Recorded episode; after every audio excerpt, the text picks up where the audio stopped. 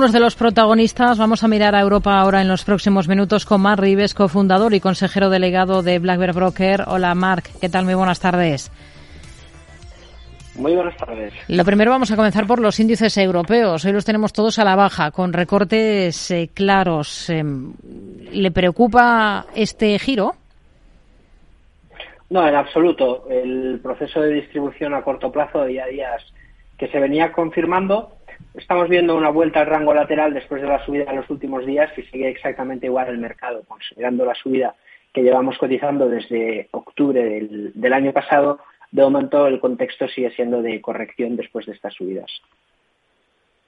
El varapalo que estamos viendo hoy en los bancos, especialmente en el viejo continente, a cuenta de esos temores que hay por el desplome de una entidad en Estados Unidos, ¿lo aprovecharían ustedes para tomar posiciones en alguno de los bancos europeos o eh, recelarían del sector?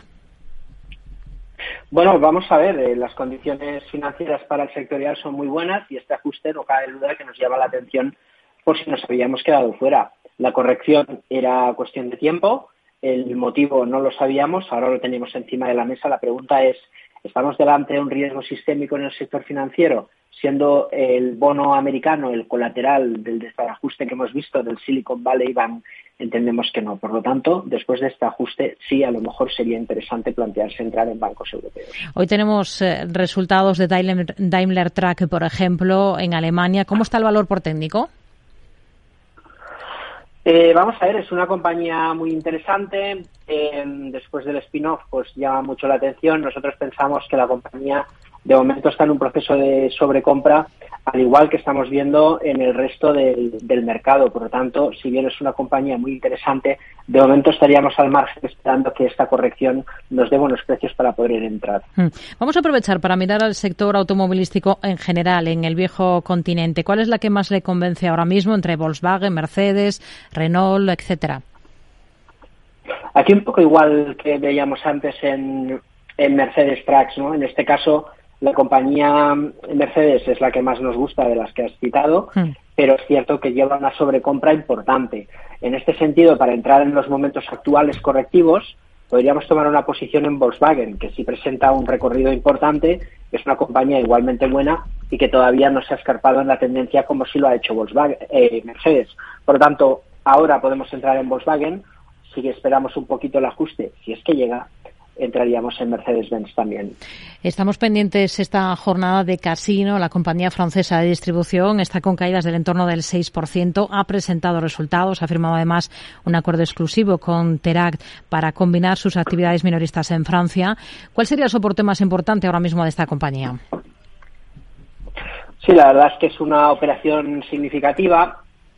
La compañía Teract, de momento tenemos poca cotización como para expresar eh, un punto de soporte válido, pero sí que es cierto que es una operación que podemos tener en consideración. Vamos a ver cómo le afecta la cotización y, si tiene sentido esta operativa.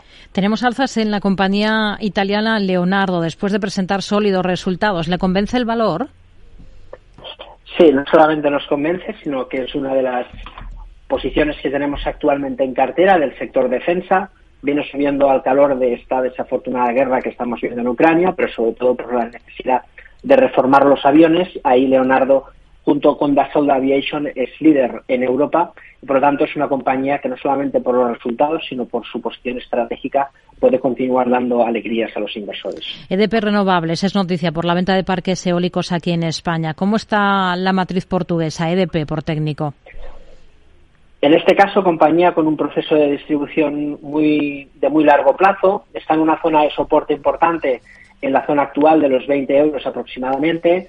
Verla por debajo de 19 euros sería un peligro porque podría darnos pistas de que el valor busca como mínimo la zona del 16.50. Si rebota desde este nivel, a lo mejor comprar en soporte podría ser una buena opción, pero el proceso de distribución lateral es muy marcado y a lo máximo que podemos aspirar son los 24 euros. Creo que tal y como está el mercado, lo mejor es estar al margen. Entre las pocas compañías que tenemos hoy en positivo en Londres, tenemos a British Telecom, por ejemplo. ¿Estaría en el valor ahora? Eh, bueno, a corto plazo puede continuar haciéndolo bien. La verdad es que es una compañía muy débil que le está costando eh, tener una marcha alcista, digámoslo así, pero sí que es cierto que el rebote y el patrón de vuelta que ha confirmado, y más en una sesión como la de hoy, nos da pistas de que los inversores quieren más. No me extrañaría verla en la zona de los 160 peniques. Nos quedamos con ello. Mar Rives, cofundador y consejero delegado de Black Bear Broker. Gracias. Muy buenas tardes. Un placer. Gracias a vosotros. Un saludo.